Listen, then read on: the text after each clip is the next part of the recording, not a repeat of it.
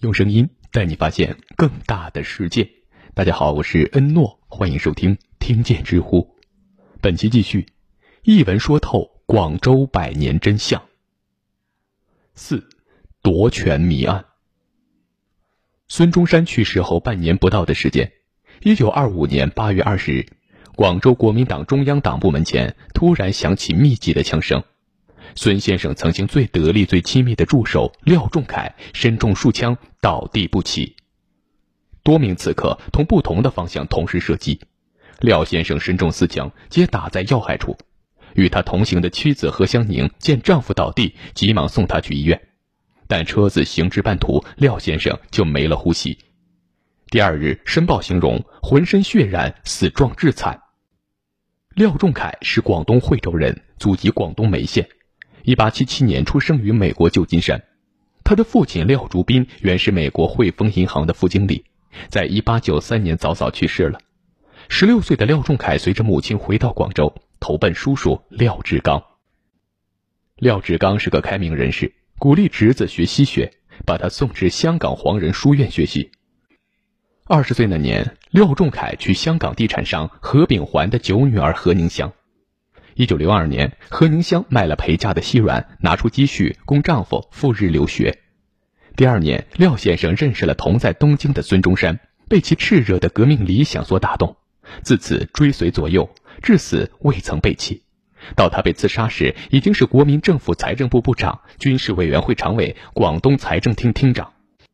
廖仲恺跟许多追随孙中山的人不一样，很早就接触过社会主义学说。发表过探索社会主义问题的文章，高度认同俄国十月革命以及国共合作，因此被视为国民党的左派，中国共产党的挚友。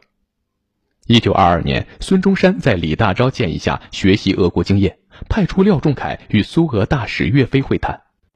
为了不受北洋政府的监视，廖仲恺借侄女廖成禄和东京帝国大学毕业生。同盟会成员许崇清在日本举办婚礼的契机，成功与岳飞见面会谈。孙中山提出联俄联共之后，国民党内部一直存在左右两派，左派支持，右派反对。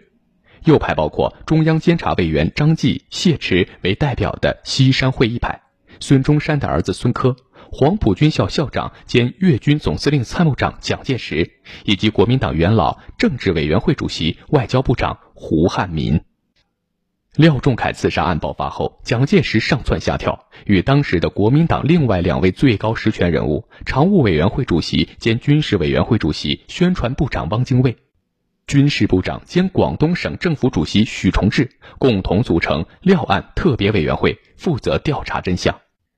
本来，胡汉民也是廖案特别委员会的成员，但是他的堂弟胡一生因曾经有过公开的反廖言行被调查。从而受到牵连，加之胡汉民素来以强硬右派示人，与廖先生生前有许多矛盾，因此嫌疑最大，最先被软禁起来，后被强制出洋。许崇智手握军权，本应该是最安全的。他出身于广东北京路高地街许地名门之后，跟蒋介石拜过把子，对于蒋介石有知遇之恩。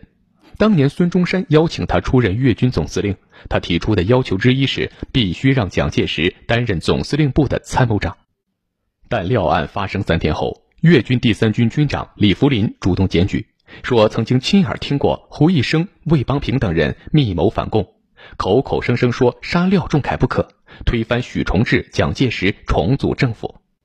因为这检举涉及诸多粤军将领，让许崇智下不来台。一度拒绝执行逮捕自己的部下。一九二五年九月十九日，蒋介石不顾知遇之恩，宣布广州城戒严，包围了许崇智的宅地。蒋介石私下跟许崇智说：“我出二十万银元，你去出国散心，等风头过了再回来。”还是粤军的老大。谁都知道这是一场阴谋，但许崇智出于对拜把子兄弟的信任，没有二话就去了欧洲旅行。当他回来之后，粤军已经没有了他的位置。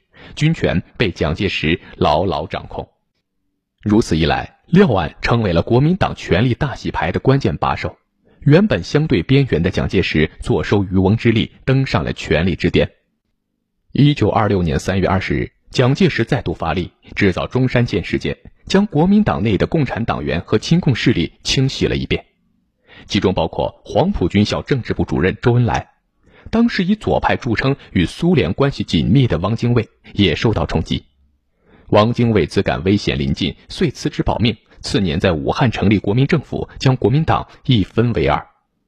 至此，蒋介石已经没有了对手，完全掌握了党内的最高权力。后来，他开始了一系列破坏国共合作、违背孙中山遗志、反共杀共的恶劣操作。但争权夺利的阴谋背后，廖仲恺刺杀案的真相却始终迷雾重重。好了，本期的内容先到这里，感谢收听，欢迎关注、订阅、点赞、转发，我是诺，我们下期再见。